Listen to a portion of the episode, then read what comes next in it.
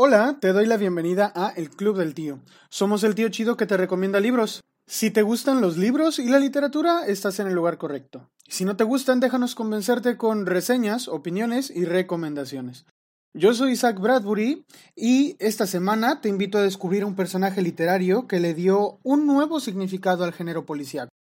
Te contaré sobre quiénes escribieron su historia y de las diferencias entre novela policíaca y novela negra y también podrás escuchar sobre el inicio de su magnífica saga. Quédate en el club del tío Martin Beck.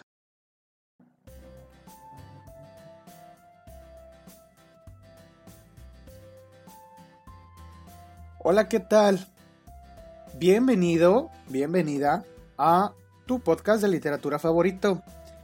En esta ocasión debo decir que vamos a estar platicando solamente tú y yo porque Al-Hazred tuvo algunos detalles técnicos y no pudimos grabar juntos el capítulo de esta semana. Así que en cuanto se solucionen sus problemas técnicos, solamente son problemas técnicos, nada de qué preocuparse. Él regresa y el capítulo que teníamos planeado para esta semana, pues lo grabamos en cuanto él pueda eh, grabarlo conmigo. Porque leímos un libro buenísimo que aparte tiene adaptación cinematográfica y nos vimos la película, entonces queremos hablar sobre ese libro en un capítulo, así que bueno, cuando él regrese, vamos a grabarlo. Y esto me planteó una duda porque yo no sé de qué hablar, no sabía, mejor dicho, de qué hablar en este capítulo y le estuve dando vueltas todo el día y dije, ¿de qué podré hablarte?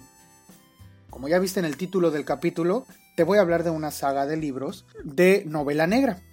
Pero antes de hablarte de esta saga de libros de novela negra, me gustaría platicar un poquito de qué es la novela negra, porque es bien interesante saber qué es la novela negra y lo que representa, para entonces poder pasar a hablarte de estos libros que son uno de los grandes exponentes del género negro.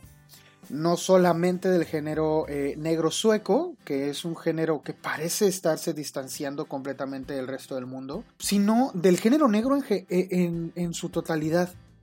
Así que, ¿qué te parece si hablamos un poquito de sus orígenes? Para empezar, debes saber que el género negro es, es una novela policíaca.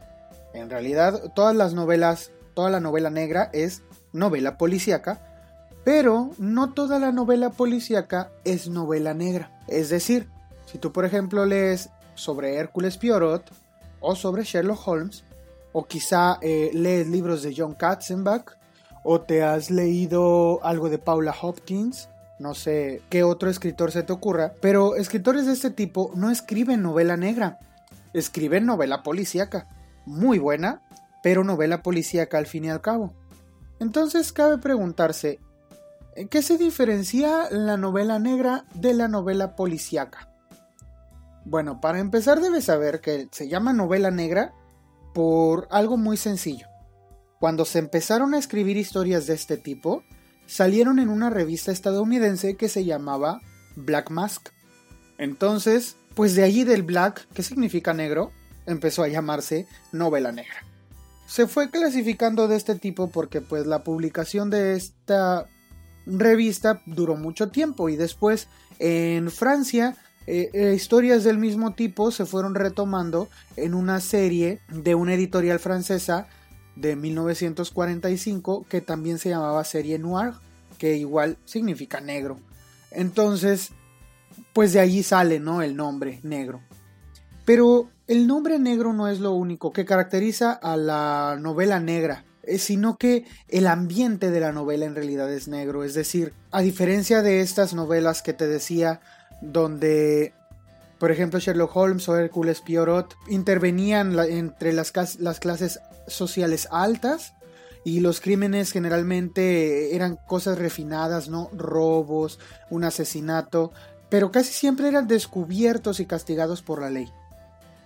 Cuando comienza a escribirse novela negra americana, o lo que sería ya denominado novela negra eh, en Estados Unidos, se reflejan sobre todo ambientes sórdidos, bajos fondos, eh, bajos mundos, personajes cínicos, amargados. Habitualmente en esos momentos eran personajes sin trabajo que hacían lo que fuera por ganar un, un dólar.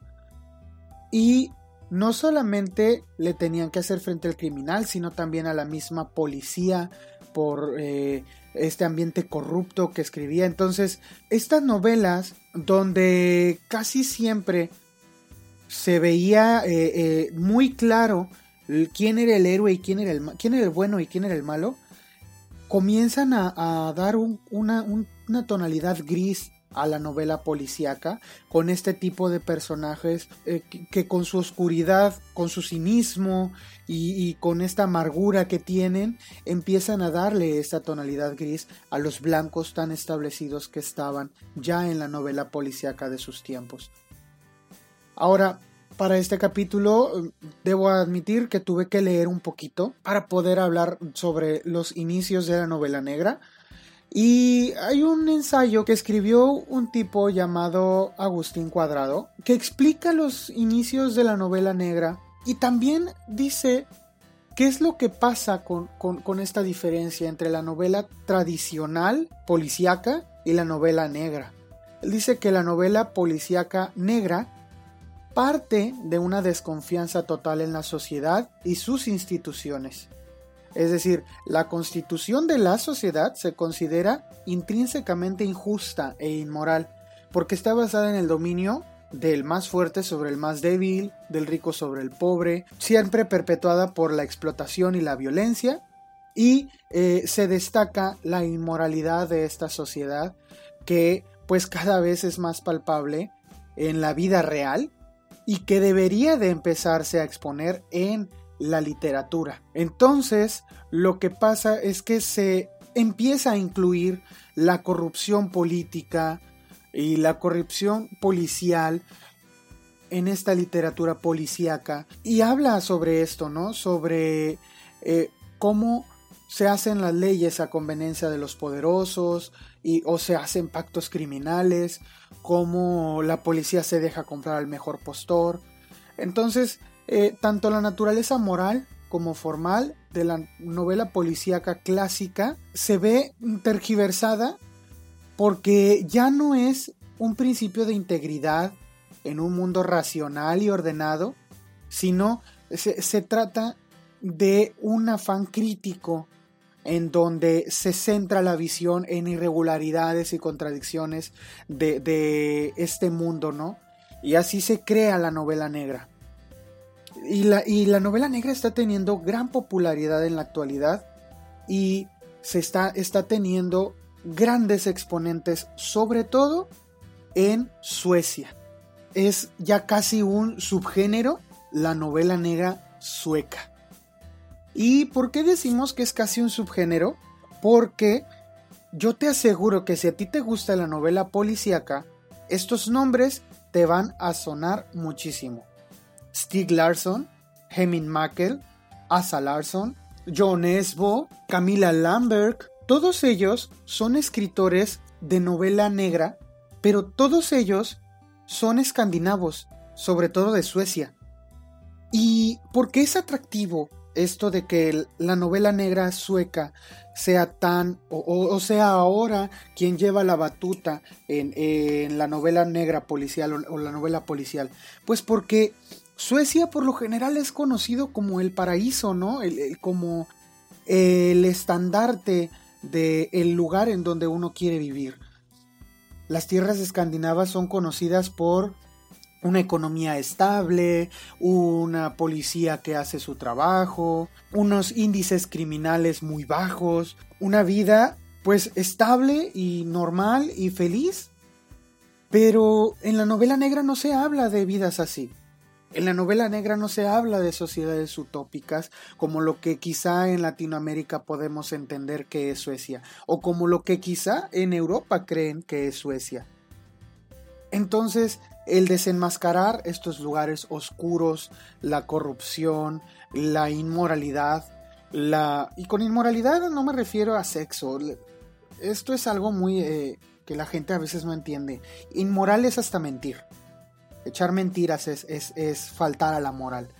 Y, el ver que es una sociedad en donde el gobierno miente y, el, es una sociedad en donde hay problemas y hay asesinos y hay robos y hay todo esto, es lo que ha hecho de la novela negra sueca la, la novela negra que se lee ahora. Y hay novela negra en todos lados. Quizá en, otro episodio me, me, encantaría a mí hablar de la novela negra que se escribe en Latinoamérica y sobre todo de la novela negra que se escribe en México. Porque tenemos muy buenos exponentes de novela negra en México. De hecho, hay un premio de novela negra en México que se ha entregado desde 2005. Pero bueno, ahorita de lo que vamos a hablar es de novela negra sueca. ¿Y por qué hablar de novela negra sueca, porque, qué es esto.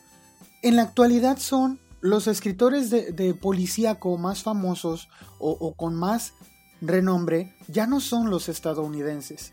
Es decir, John Katzenbach, por ejemplo, no es el escritor de género policíaco que más le, le, agrada a la gente o que más libros tiene, un exponente tan prominente del género policíaco. Pero si tú te vas, por ejemplo, a Camila Lambert, yo te aseguro que cualquiera le gustan sus novelas y cualquiera ha de, ha de haber leído algo de ella o ha de haber escuchado sobre ella sin haber necesariamente tenido que leer sus novelas. Asa Larson, también John Esbo, lo decía hace, hace, hace rato, y, y, muchos más que ahora se encuentran entre los escritores más leídos de novela policíaca, escriben novela negra y son suecos.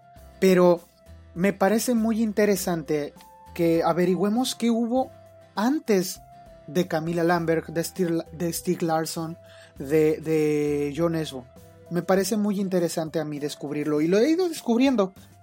Resulta que casi siempre cuando yo buscaba novela negra, novela negra, eh, aparte de dirigirme a Suecia, me dirigía a dos nombres peculiares para mí porque pues yo, yo hablo español y estos nombres están en sueco, pero siempre me aparecían estos dos nombres, Mag Sowal y Per Walu. Y espero estarlos pronunciando bien porque no sé sueco, pero estas dos personas, Mag Sowal es, es mujer y Per Walu es hombre, bueno, eran ambos, mujer y hombre, fueron esposos.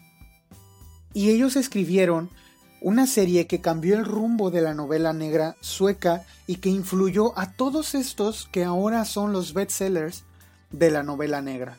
Todos ellos que ahora ven tanto realce no hubieran sido nada sin Sowal y Walho. No hubieran podido haber hecho nada sin ellos, porque para cuando Mag y Per, ahora me voy a referir a ellos como, como, como eso, porque se me hace más fácil decir Mag y Per, eh, para cuando ellos escribieron, ellos no leían eh, novela negra en Suecia. Eh, no había tales exponentes. Eh, había novela policíaca, sí, pero no había novela negra como tal. Y ellos, ellos, eran periodistas. Bueno, Per era, periodista y aparte de traductor, y Mag también traductora. De hecho, ellos se conocieron en el trabajo, estaban trabajando para la misma ya no me acuerdo si era un, periódico o una revista, pero ellos eh, se encontraron por ahí trabajando. Se gustaron y, y se juntaron y se dieron cuenta de que había algo que querían contar juntos.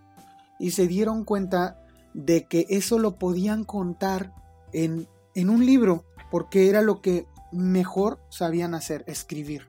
Cuando ellos se conocen, empiezan y se sientan y dicen, vamos a escribir una novela. Pero lo curioso es que ellos, ellos planean desde que se sientan una novela muy larga. Es decir, ellos, ellos planearon desde el principio que su, que su historia se iba a contar en 10 libros.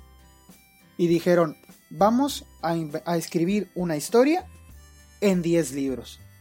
Y crearon un personaje muy bueno que es el comisario Martin Beck que es el título de este podcast. Por eso se llama El tío Martin Beck.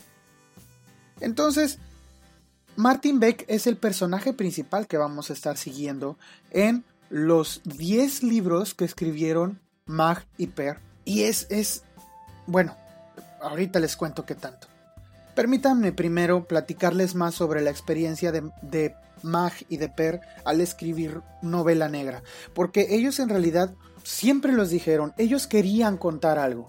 Y de hecho hay una entrevista por ahí en donde Mag explica, ellos querían eh, utilizar el entretenimiento que era la novela policíaca, utilizar ese entretenimiento para enviar un mensaje. ¿Qué pasa? Ellos, ellos escriben estos 10 libros desde 1965 hasta 1975, es decir, 10 años estuvieron escribiendo estos libros y sacaron un libro por año, un libro por año. Ellos ya, ellos ya sabían cómo empezaba y cómo iba a terminar desde que empezaron con el primer libro. Y en lo que ellos querían hacer era que querían mostrar qué había detrás de todo lo que se ignoraba de Suecia.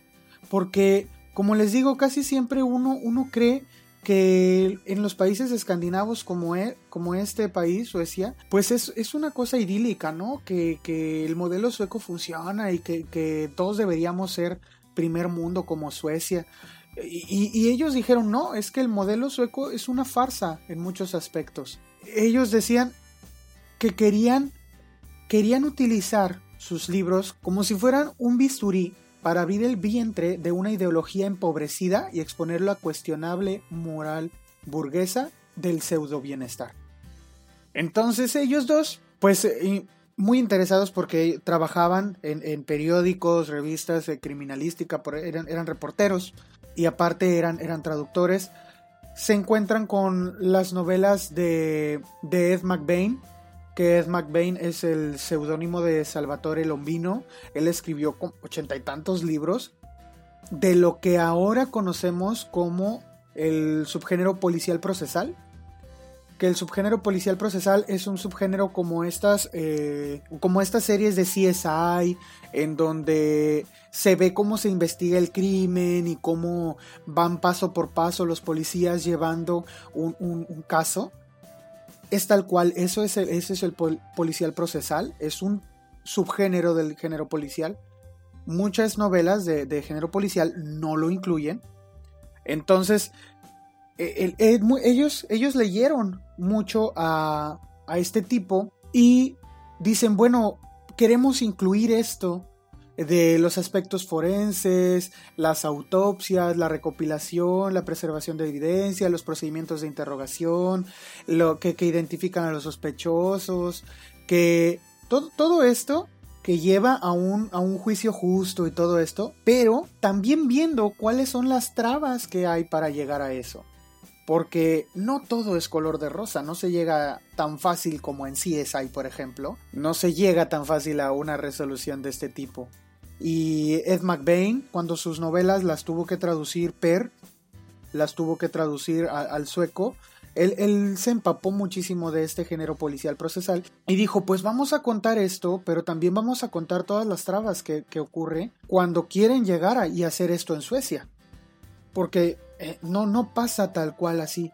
Así que eso, junto con su motivación política, hay que decir, ellos eran comunistas, ellos eran comunistas y muchos pueden ver eso como algo criticable, pero eh, esa era la ideología que ellos tenían. Por eso impulsan un debate intelectual, de hecho, en sus novelas, que es parte de lo que hace la, novela negra. impulsa un debate intelectual eh, en, en, tu cabeza o en el lector, ¿no? Eh, porque, de nuevo, es esto de cuestionar la sociedad en la que estás. Y a través de una historia clásica de detectives, profundizaban en aspectos sociales y psicológicos y hicieron esto y sacan al mundo en 1965 como te platicaba. Sacan su primera novela con el detective Martin Beck. La primera novela de la serie de Martin Beck es Roseana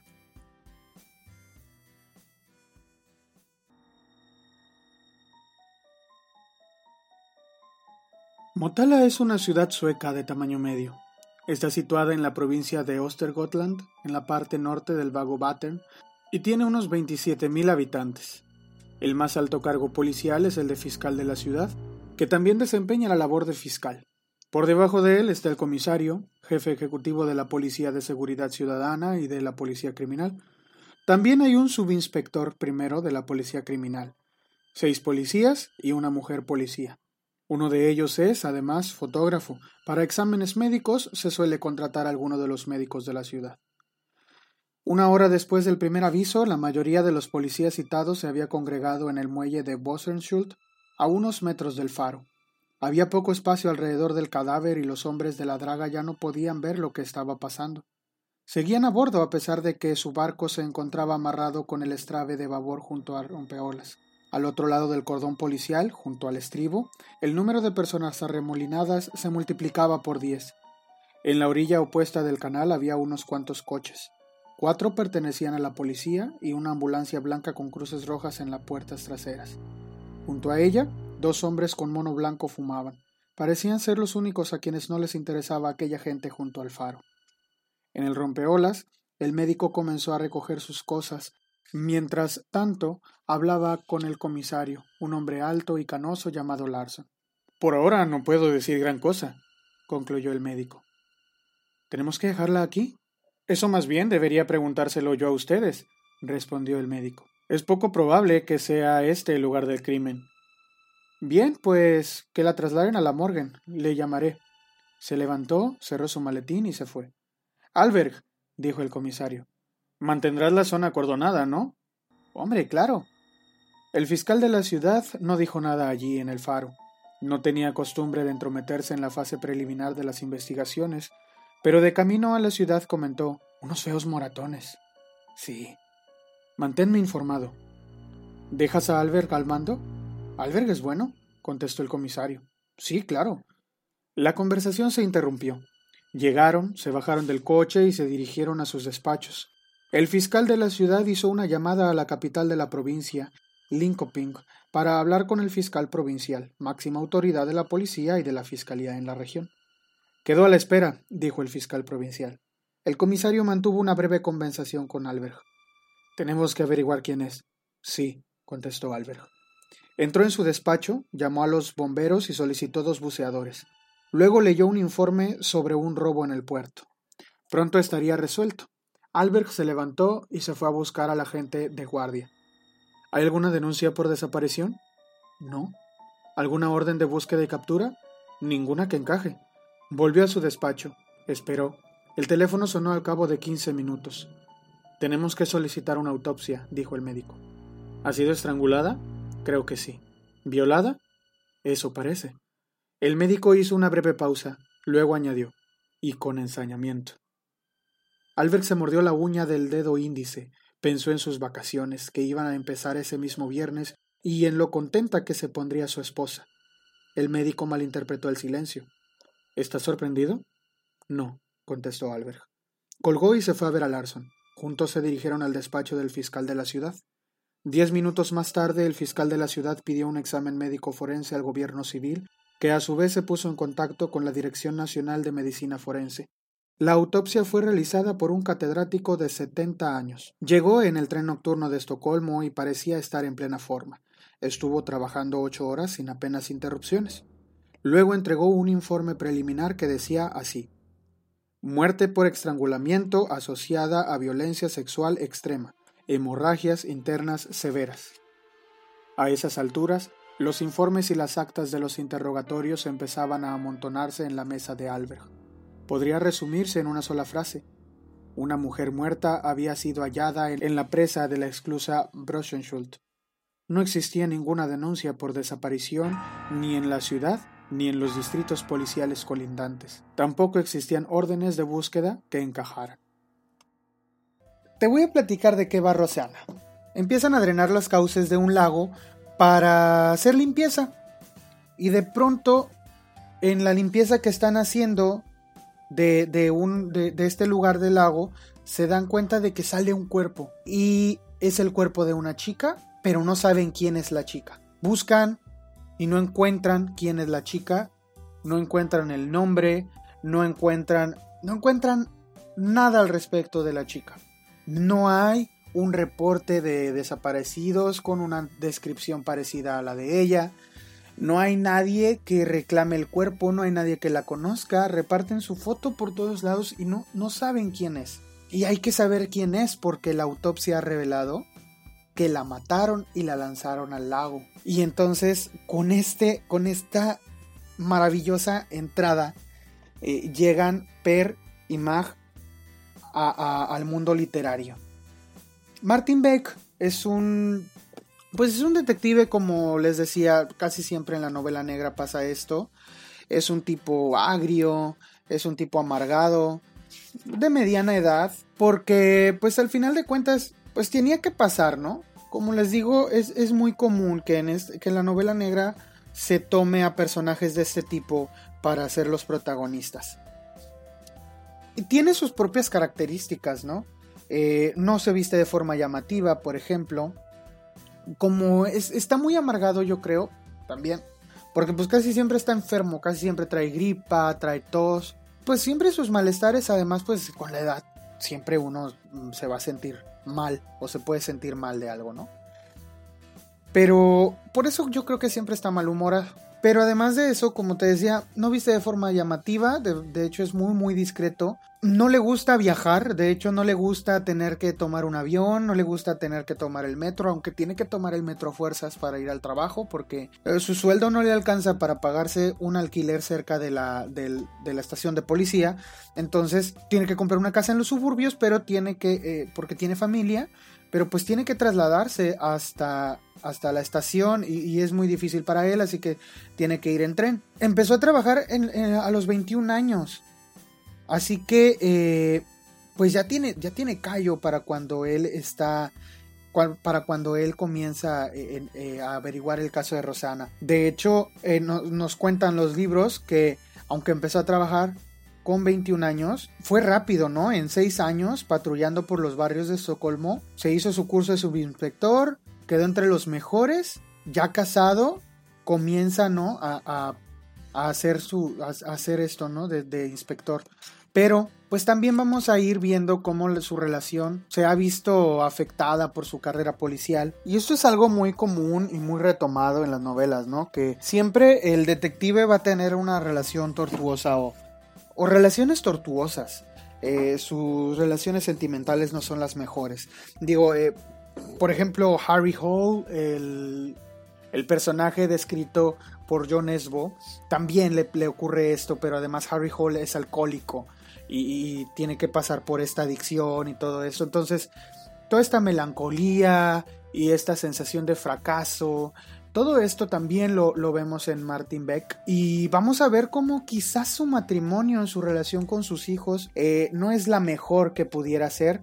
Y, cómo se, escuda, incluso se desafana de unas vacaciones familiares para ir a resolver un caso en el segundo libro. Pero permíteme continuar con el primero, porque ya me estoy, ya me estoy saliendo un poquito de, ya, ya me estoy yendo un poco al, al segundo, pero aún no termino de platicarte sobre el primer libro. Pues en Rosana lo que vamos a ver es esto, lo que te decía de la cosa procedimental, todo esto que hacen en el día a día en, las eh, en, los departamentos de policía. Ahorita estamos acostumbrados, quizá para ti que a lo mejor lees novela policíaca, estás muy acostumbrado a que eh, esto se mueve rápido, esto es rápido y, hay que mantener el suspenso y hay que...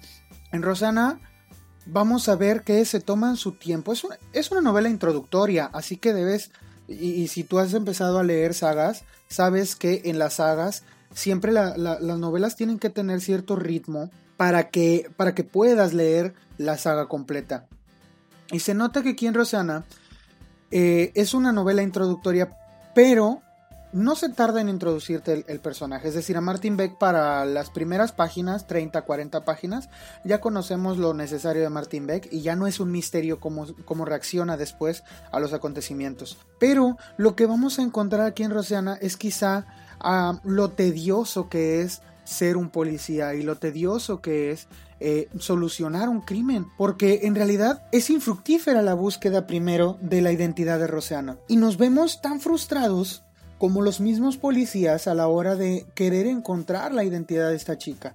No sabemos quién es y Martin Beck hace sus pesquisas y empieza a buscar por todos lados, acude a sus amigos y empieza a buscar por, donde puede. Incluso comienzan a hacer una búsqueda internacional Y es hasta que hacen una búsqueda internacional cuando dan con la identidad o posible identidad de la chica. Pero ahora hay que recurrir a otras cosas. Recordemos que estamos en 1965, así que no podemos hacer eh, comunicarnos con tanta velocidad con otro país. Así que entre cartas y llamadas telefónicas, tenemos que averiguar si la chica que están diciendo en este otro país que, que pudiera ser es Rosana. Entonces vamos a buscar. De hecho, bueno, el libro se llama Rosana. Es el nombre de la chica. Pero no sabemos el nombre de la chica en realidad hasta que, o, no sabemos que así se llama la chica, hasta que se desvela la identidad de ella. Y hasta que dicen, ah, ¿sabes qué? Eh, es esta y la están buscando en tal lado. Y esto es algo que, que quizá es de lo que mantiene al lector atrapado, pero a la vez desesperado. Porque porque una gran parte de la novela el crimen no avanza, la solución del crimen no avanza y no avanza y no avanza. Y te ves atrapado en, en esta situación en la que sí están haciendo lo más que pueden, es decir, están agotando todos los elementos a su alcance, los policías, para resolver el caso, pero nada de lo que hagan da resultados. Entonces e, es frustrante lo infructífero que está haciendo la, investigación, pero sí te muestra algo. La investigación policial así es. La investigación policial es así, eh, puede llegar a ser frustrante. No toda la investigación policial es, es tan atrapante, trepidante, eh, emocionante. No toda la investigación policial es así. Y Rosana nos pone los pies en la tierra para empezar, es lo que hacen eh, Per y Mag siempre ellos, ellos ponen el realismo ante todo en esta, en esta novela y dicen, hey, es que las cosas no son como tú lo has leído en otras novelas, las cosas no se van a resolver en 30 minutos, y, tú vas a tener que tardarte, porque la policía se puede tardar meses incluso para resolver un crimen. Las cosas no se resuelven en dos o tres días. Y, esto no, no va a resolverse de la noche a la mañana, te advierto. En Rosana pasamos gran parte de la novela sin saber qué ocurre. Pero es interesante ver que mientras el crimen todavía no se resuelve, podemos analizar ciertos aspectos tanto de la vida de Martin Beck como de la vida de Suecia de ese tiempo. Es decir, podemos ver cómo es vivir en esta ciudad, podemos ver eh, qué tipo de gente vive allí, cuáles son sus creencias, cómo está la economía, qué es lo que piensan del exterior, de los países eh, de alrededor, porque hay que, hay que recordarlo, había una gran polarización ideológica en ese momento. Vamos a empezar a ver algunos aspectos de la sociedad en ese tiempo. Algo que remarca mucho el escritor Heming Mankel en, un en el prólogo que hace para este libro es el hecho de que Mag y Per pusieron a un vietnamita en tierras suecas en el periodo del 65. Pone a un turista vietnamita en Suecia en 1965. Y eso, menciona Mankel, e-, eso solo pudo haber sucedido en una rara ocasión. Lo que están haciendo aquí los autores es un guiño, dice él, los autores están haciendo un guiño al mayor acontecimiento de mi generación, la guerra de Vietnam. Era el periodo de la posguerra en Suecia, momento en el que el mundo empezaba a abrirse. Y merece la pena destacar este detalle porque los autores tenían una intención políticamente radical para esta serie de novelas sobre la brigada de homicidios, pues pretendían usar el crimen y la investigación criminal como un espejo en el que se refleja la sociedad sueca para más tarde incluir al resto del mundo.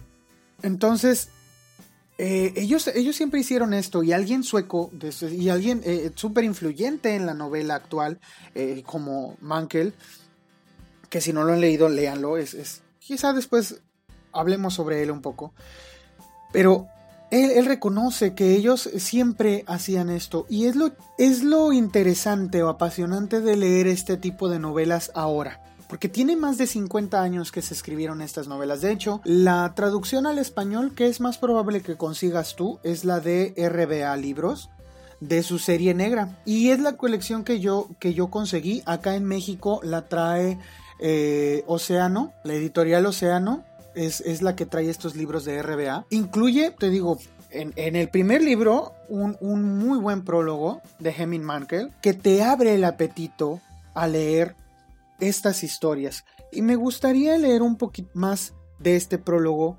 porque habla en realidad de por qué sería bueno leer este libro, Rosana. Dice, por muchas razones, Rosana es un libro increíblemente fascinante. No tengo intención de discutir la trama o la resolución del asesinato, pero permítanme decir que, con toda probabilidad, es una de las primeras novelas policíacas en las que el tiempo juega claramente un papel principal. Hay largos periodos en los que nada sucede, cuando la investigación sobre quién asesinó a Rosana y la arrojó al canal de Gota se estanca. Luego avanza unos pocos centímetros y se vuelve a detener. Está claro que para Martin Beck y sus colegas el transcurso del tiempo es a la vez frustrante y un mal necesario. El investigador de homicidios impaciente carece de armas. Les lleva seis meses resolver el crimen. Por entonces nosotros como lectores sabemos que también podría haberse llevado cinco años y no se habrían dado por vencidos. El libro describe la virtud fundamental de la policía la paciencia. No he notado cuántas veces Martin Beck se siente indispuesto en Rosiana, pero le sucede a menudo. No puede desayunar porque no le sienta bien, los cigarrillos y los viajes en tren le marean, su vida personal también le enferma. En Rosiana, los investigadores de homicidios emergen como personas normales. No hay nada heroico en ellos, hacen su trabajo y se sienten indispuestos.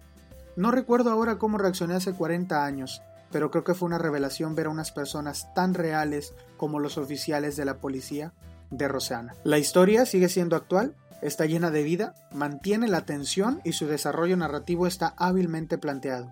Sin duda, es un clásico moderno. Fue el primer libro de una serie de 10 de Max Sowell y Per Walho tenían proyectados y ya con el primero ellos dieron en el blanco. No podría estar yo más de acuerdo con las palabras de Heming Mankel. Para empezar porque pues nunca me atrevería a estar en contra de este escritor porque es uno de los que me encantan, pero para terminar de hablar sobre el primer libro y para ampliar el comentario sobre la paciencia, que es lo que en realidad nos ayuda en este libro, la paciencia, nos ayuda tanto a nosotros como a Martin Beck, me gustaría recordar las tres virtudes que Martin Beck tiene y por las que es un excelente policía.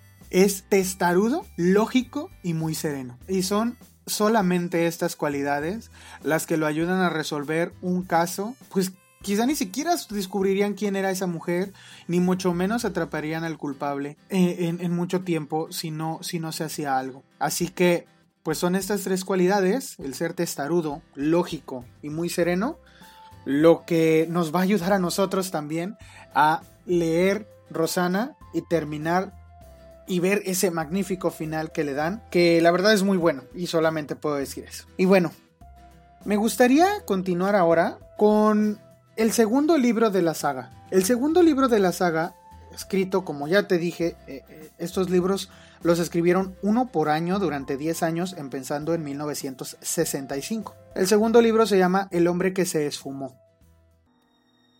El hombre recorrió con la mirada a Martin Beck. Había curiosidad en sus ojos, pero apenas un asomo, no más. Como usted comprenderá, estamos al corriente de la naturaleza de su misión. Quizá deberíamos hablar del asunto. Se sentaron en el vestíbulo y hablaron del caso. Hay hoteles mejores que este, dijo el hombre de la embajada. ¿De veras? Sí, más modernos, de más categoría, con piscina. ¿Así? ¿Ah, la sala de fiestas tampoco es nada del otro mundo. ¿Ah, no? Con respecto a ese Alf Matson. El hombre bajó la voz y miró a su alrededor. El vestíbulo estaba vacío a excepción de un africano que dormía en el rincón del otro extremo. ¿Sí? ¿Ha tenido noticias de él? No, ninguna. Lo único que sabemos a ciencia cierta es que aterrizó en Feriegi, el aeropuerto de aquí, la tarde del día 22. Pasó la noche en una especie de albergue juvenil llamado Ipshusag, en la parte de Buda. A la mañana siguiente se trasladó aquí. Una media hora más tarde salió y se llevó consigo la llave de su habitación. Desde entonces nadie lo ha visto. ¿Qué dice la policía? Nada, nada. Aquellos con los que me he puesto en contacto no parecen interesados. Oficialmente hablando, esa actitud es comprensible. Matson tenía un visado en regla y se registró como residente en este hotel. La policía no tiene razones para preocuparse por él hasta que deje el país, mientras no supere el periodo de su permiso de residencia. ¿No puede haber salido del país? Completamente impensable. Aunque lograra cruzar la frontera ilegalmente, ¿a dónde iría sin pasaporte?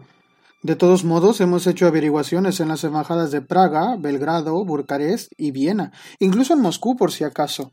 Nadie sabe nada. El redactor jefe de Matson creía recordar que venía a hacer dos cosas: entrevistar a Laszlo Papp, el boxeador, y escribir un artículo sobre el Museo Judío.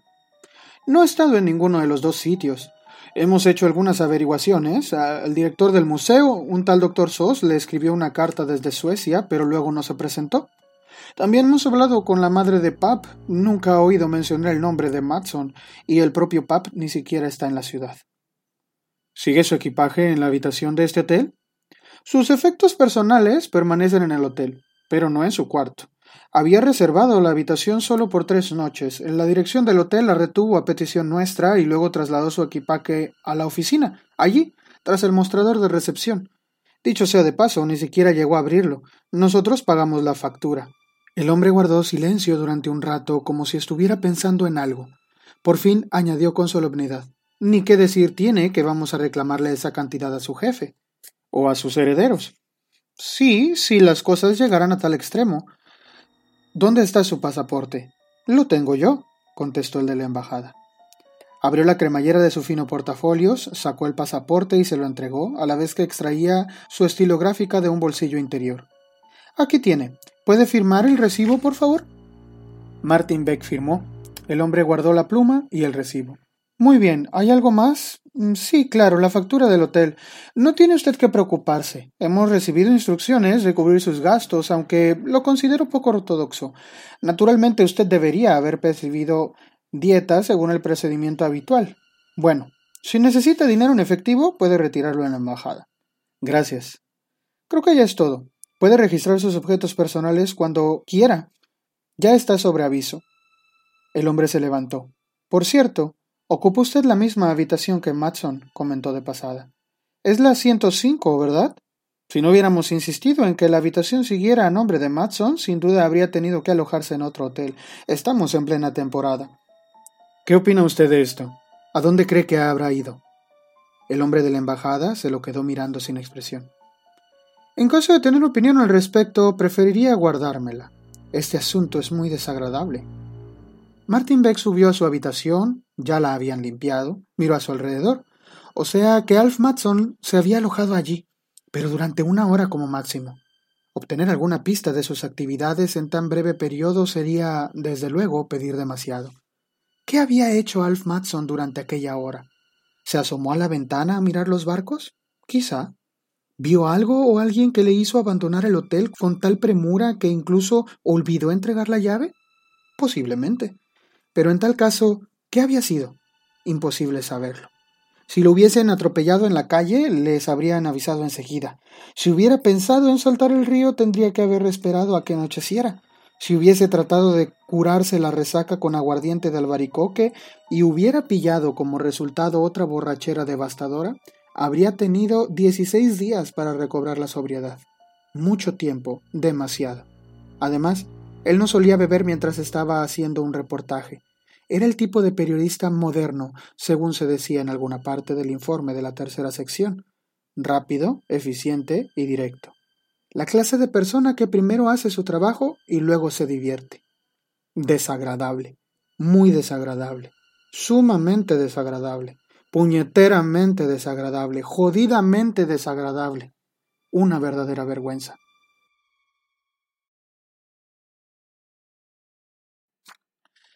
Y en El hombre que se esfumó vamos a ver una trama igual de interesante que la que vimos en Rosana. Si algo podían hacer Mag y Per era plantearnos una trama interesantísima desde el primer capítulo. Resulta que hay un periodista muy muy famoso que, es un periodista internacional de, de Suecia. Pero en un viaje a Hungría desaparece sin dejar rastro. En unas horas ya no se sabe nada absolutamente de él. No se sabe nada de él en su hotel, no se sabe nada de él en su casa, no se sabe nada de él en ningún lado. Y antes de que esto cause un escándalo diplomático, mandan al mejor policía de Suecia a investigar qué es lo que está ocurriendo. ¿Y quién es el mejor policía de Suecia? Ya sabemos quién es, es Martin Beck. En El hombre que se esfumó vamos a ver un par de cosas retratadas. Vamos a ver para empezar con la relación, la relación de Martin Beck con su familia. Cuando a Martin Beck le dicen que tiene que ir a investigar esto, él está en sus, en sus vacaciones familiares. Y no le cuesta ni tantito trabajo, a pesar de que le dicen que puede negarse, no le cuesta ni tantito trabajo dejar a su familia en, eh, en sus vacaciones para irse a Budapest y dejar, y dejar a su familia ahí. Entonces aquí vemos, pues cómo la, la familia de Martin, pues no es lo, lo, más importante para él, ¿no? Y vamos a seguirlo viendo en las novelas, pero mm, es, es de estas cosas que nos, nos, permiten ver la evolución del personaje eh, en, en los libros. Y sobre esta actitud de Martin Beck a dejar a su familia, el libro dice la siguiente frase. Lo peor era que, en lo más profundo de su alma, sabía que no había actuado guiado por impulso alguno Solo era su alma de policía o, como quiera que se le quisiera llamar. Se había puesto en marcha. El mismo instinto que había llevado a Colbert a sacrificar su tiempo libre, una especie de enfermedad profesional que le forzaba a aceptar todos los casos y hacer lo posible por resolverlos. Es así como Martin Beck antepone siempre a su trabajo, a su familia, y vamos a ver cómo su relación con su esposa y sus hijos se va deteriorando poco a poco, y, y por aquí vamos explorando todavía esto. De hecho, en el libro anterior también había había unas cuantas cosas que nos daban a entender que su relación con su esposa estaba pues sí agotándose. Quizá él ya no se ya no veía a su esposa como la veía antes. Eh, quizá ya no ya no encontraba eh, en, en su esposa lo mismo que encontraba antes. Pero algo que me encanta que hace en este libro es que pasa a los interrogatorios policíacos y, Martin Beck es un buenazo haciendo interrogatorios. Es algo, es algo que va y que lo posiciona como un muy buen policía. Los interrogatorios que hace. Sabe qué preguntas hacer para que el que le contesta no le diga lo que quiere saber, sino que le diga algo que le puede dar a entender lo que, lo que está pidiendo. Es decir, pregunta cosas desde cuyas respuestas Martin puede determinar datos completamente ajenos a la pregunta que estaba haciendo. Y, es, muy bueno, muy bueno a la hora de hacer interrogatorios y son muy interesantes los interrogatorios que hace en este libro. Hace, hace algunos que, que de verdad llaman bastante la atención, pero no se los, me, me encantaría poder leer alguno de ellos ahorita, pero en realidad pues sería bastante spoiler porque ya eh, empieza a, interrogar a personas que tienen mucho, mucho que ver con la resolución del caso. Martin se encuentra con algunos impedimentos aquí, por ejemplo, eh, pues ya que hablábamos de los impedimentos que encontraba eh, en el libro pasado, algunos de los impedimentos que encontraba en el, en el, libro pasado eran, por ejemplo, que pues tenía que estarse comunicando con personas de otro país para lograr saber la identidad de esta chica, pero en este libro no solamente tiene que comunicarse con personas de otro país, sino que tiene que comunicarse con personas de otro país en otro idioma. Entonces no puede disponer de un traductor para llegar a todo y para saber todo lo que, lo que debe saber. Y es bien interesante cómo se las apaña para librarse de estas dificultades, porque en realidad, si te pones a pensar, es que tú no sabes hablar bien el idioma, del país a donde vas? ¿Y cómo le vas a hacer para, para hacer una investigación policíaca eficiente si no sabes el idioma? Entonces parece ser que este tipo de trabas, de las que quizá no, no tendremos ahora, pues es, es, es lo que refresca eh, a esta saga. Porque, o bueno, por lo menos para los lectores, para los lectores actuales, eh, resultan interesante cómo, cómo va salteando o sorteando estas pruebas Martin Beck para entonces lograr resolver el caso. El caso se resuelve de una manera total y completamente inesperada. Esta vuelta de tuerca que da el caso eh, en las últimas páginas jamás se te hubiera imaginado, pero es de estos libros que, pues sí, como quizá como los casos de Pierrot o como los de Sherlock Holmes, las pistas allí estaban, te lo estaban diciendo y solamente fue Beck quien pudo unir una cosa con otra y solucionar el caso en, en un tiempo muy muy razonable. Ya no vamos a ver aquí eh, eh, la espera de meses que tuvimos que pasar en Rosana, sino que vamos a resolver el caso con mayor con mayor agilidad. Vamos a ver muy muy marcadas las habilidades de Martin Beck para eh, resolver estos casos, para ver las pistas, para, para todo esto. La verdad es que el libro es espectacular. Acá hay acción de inmediato y de hecho se ve en riesgo la vida de Martin Beck. Eh, de una manera que tú dices, ah, ¿va, ¿va, a salir o no va a salir? Ya sabemos que hay 10 libros, entonces ya sabemos que va a sobrevivir, pero no sabemos bajo qué circunstancias va a sobrevivir y sobre todo no sabemos por qué eh, está en peligro su vida si él solamente está investigando a un hombre desaparecido.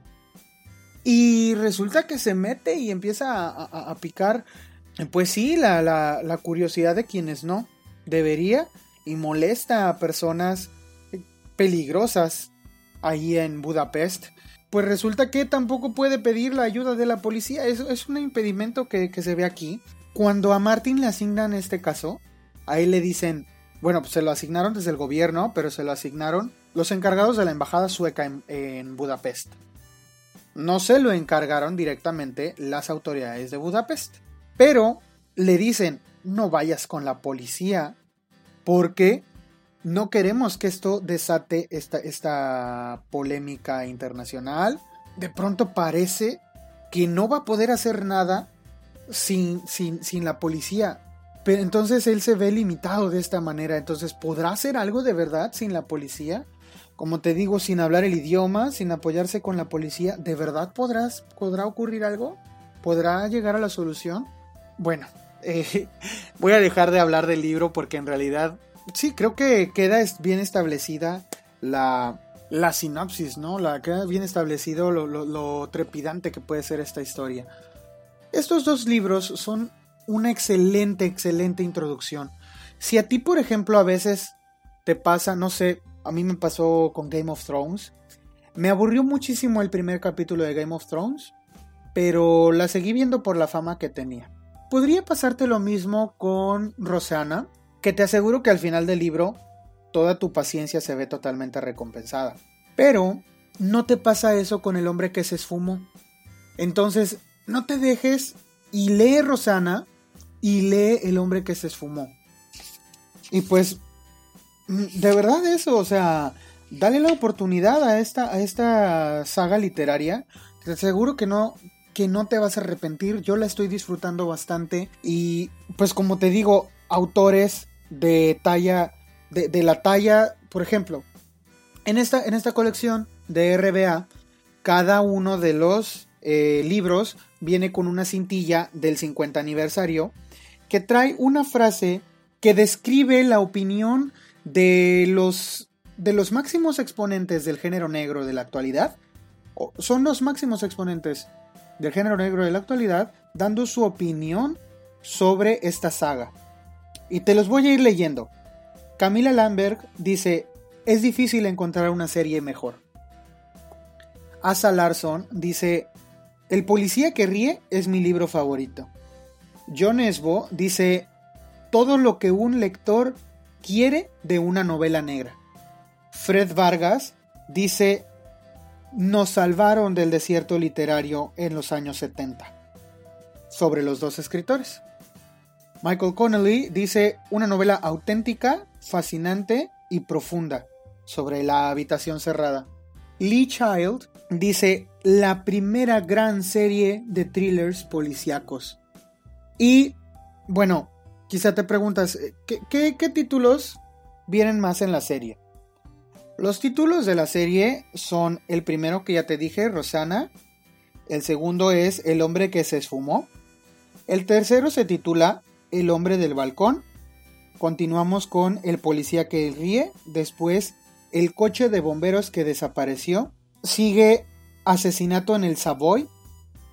Luego El abominable hombre de Saffold. La habitación cerrada. El asesino de policías y Los terroristas. Estos últimos dos libros tienen críticas tan buenas por la magistralidad con la que están escritos y de hecho, debo decir, Los terroristas, que es el último libro de la saga, los libros no son muy grandes. Los libros en realidad tienen, tienen alrededor de unas 250 páginas yo, pues en una semana lo puedes leer si te vas de a 50 páginas por día, que es más o menos el ritmo a los que yo los he estado leyendo. Pero el libro de los terroristas, que es el final, tiene por lo menos unas 500 páginas.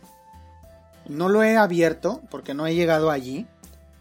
Pero me dan, ya una vez que leí estos dos primeros libros, me dan unas ganas tremendas de llegar allí. Ya llegaré allí. Y te prometo que llegando allí voy a hacer un capítulo eh, al respecto. Voy a intentar si esto resulta como, como yo espero, pero en realidad estoy haciendo todo esto como pues un poco improvisado. Debo pedir disculpas si se nota muchísimo la improvisación aquí, porque en realidad pues no pensaba hacer este capítulo ahorita. Eh, si había investigado un poco antes, porque ya tenía como que en mente hacer este capítulo, pero en realidad fue mucho de improvisación y otro poquito de, de leer por ahí estos ensayos y así, pues, pues te pido disculpas, ¿no? Porque quizá esto se, ve, se vio muy improvisado. Pero en realidad eh, voy a intentar, si esto sale como espero, eh, cada dos o tres libros sacar un episodio al respecto de, de cómo va la saga y de cómo se va desarrollando. Intentaré, si hago esto, no caer en spoilers. Y quizá, no sé, quizá podamos leer. Yo sé que hay. bueno, este es, esta es una de las cosas de esta saga. Muchas personas, o personas que yo conozco y personas que yo he leído, que han leído estos libros, por si tú buscas en internet siempre puedes encontrar la opinión de alguien sobre algo. He leído que muchos em, empiezan leyendo algún libro intermedio me topé con alguien que empezó a leer la con la habitación cerrada. Me topé con alguien que hablaba sobre, sobre la saga y que primero leyó El asesino de policías. Que el asesino de policías es, es como que. Es como este penúltimo capítulo de Breaking Bad. Así, así lo describiría yo, según lo que he visto. Es, es, es la cúspide antes de la bajada que, da el final. Y, y bueno, eh, puedes leer quizá algún, algún libro así salteado, pero yo te recomiendo que lo leas como lo escribieron porque fue diseñado, fueron diseñados estos libros para que se leyeran de este modo. Entonces, te recomiendo que los leas en el orden que te acabo de dar, desde el primero, desde primero que es Rosana hasta el último que es Los terroristas. Y pues para terminar, me gustaría comentar que desafortunadamente, cuando se terminaron de escribir los libros, en 1975, Per Walu falleció sorpresivamente y entonces Mag ya no quiso escribir más. La señora pues en realidad se sintió muy muy desconsolada porque fue su compañero durante 17 años y este desconsuelo la dejó sin ganas de escribir, así que se dedicó a ser traductora. Me parece que tiene ella, ella sola un, libro aparte, pero no estoy seguro de si lo escribió durante su, vida con, con, con Per o si lo escribió después, pero ya no quiso volver a escribir más y ya no quiso volver a escribir más sobre Martin Beck. Este es el final de la saga y termina, pues según los críticos, según la crítica, de manera excepcional, de manera en la que pocas sagas lo hacen. Y también me parece muy atinado porque a veces las sagas, por ejemplo, eh, yo leyendo lo de, lo de John Esmo, me doy cuenta que ah, su saga, su saga que lleva, eh, ya se habría podido terminar desde hace mucho. Y todavía el año pasado sacó un libro nuevo de esa saga y ah, a veces ya te da flojera, pero si lees estos libros, yo te aseguro que no te vas a arrepentir. Por lo menos esa es la impresión que me llevo de los primeros dos. Y pues ya veré, ya veremos qué pasa con los siguientes tres. Otro comentario también sobre los escritores es que desafortunadamente la pérdida de Maxwell de este año eh, fue, fue una, una, lamentable para el mundo de la novela negra eh, y sobre todo de la novela negra sueca. Se habló en el ambiente sobre, sobre cómo había muerto, no fue a raíz del COVID, fue, ella ya tenía complicaciones desde hacía tiempo, eh, estaba enferma y pues ella era una mujer de, de, más de 80, entonces era de esperarse, ¿no? Que, que pues eh, su salud estuviera deteriorada. No por eso quiere decir que, que no se pierde nada. La verdad que es uno de los pilares de lo que ahora conocemos como novela negra y de lo que tanto nos, nos atrae. Así que, pues nada, creo que es buen momento cuando cuando su muerte es reciente, el comenzar a ver, el comenzar a leer un poquito su obra, porque entonces más gente comienza a, leer al respecto. Siempre pasa que cuando, cuando un escritor fallece, su obra empieza a tener más impacto o más impulso por las editoriales y tal. RBA sacó esta colección hace un par de años, la comenzó a sacar y acá, bueno, en España salió ya hace mucho, como desde 2013, y acá México, eh, gracias a mi amiga Elinor, eh, ya la conocen, si no la conocen pueden escucharla en los capítulos que tenemos sobre los Juegos del Hambre. Aquí en México fueron llegando a cuentagotas durante un par de años, pero llegaron todos y gracias a ella tengo la colección completa. Este año comencé a leerlos y después de leer el primer libro fue cuando me enteré de la muerte de, la escritora. Y pues lamentable la muerte, pero también eh, esto pues da la oportunidad de comenzar el diálogo con las personas que se enteran de, la, del, fallecimiento y empiezan a, a darle empieza la curiosidad, ¿no? Por leer qué fue lo que escribió y por qué se habla tanto al respecto. En redes sociales quizá no se habla mucho sobre ellos porque se habla más de los exponentes más recientes, ¿no? De la novela negra y del género policíaco, pero no por eso deberíamos desestimar estas obras que, pues en palabras de Heming Mackel, son nuevos clásicos de la literatura negra. Y pues bueno, yo me despido nuevamente, me disculpo por lo improvisado que pudiera sonar esta, este capítulo. No estoy seguro de cómo, ya me escucharé en la edición a ver qué tal, a ver qué tal salí. Pero te agradezco mucho por escuchar este capítulo y espero que me dejes tu opinión. Dime por ahí si, si me terminaste de escuchar este capítulo. Platícame por Facebook ¿Qué otros libros de novela negra has leído? ¿Cuáles son tus favoritos? ¿O qué libros de género policíaco te gustan más? También me interesa mucho ese, ese género, así que pues estoy abierto, como siempre, a recomendaciones. Y pues yo me voy y nos vemos por aquí la siguiente semana. Hasta luego.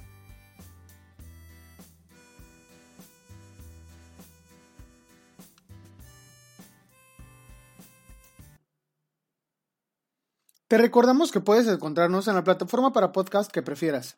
Spotify, Apple, Google. Síguenos y danos tu calificación. En todos lados nos encuentras como el Club del Tío. Suscríbete a nuestro canal en YouTube y danos un like en Facebook. Ahí encontrarás material nuevo cada semana que no podrás ver por acá.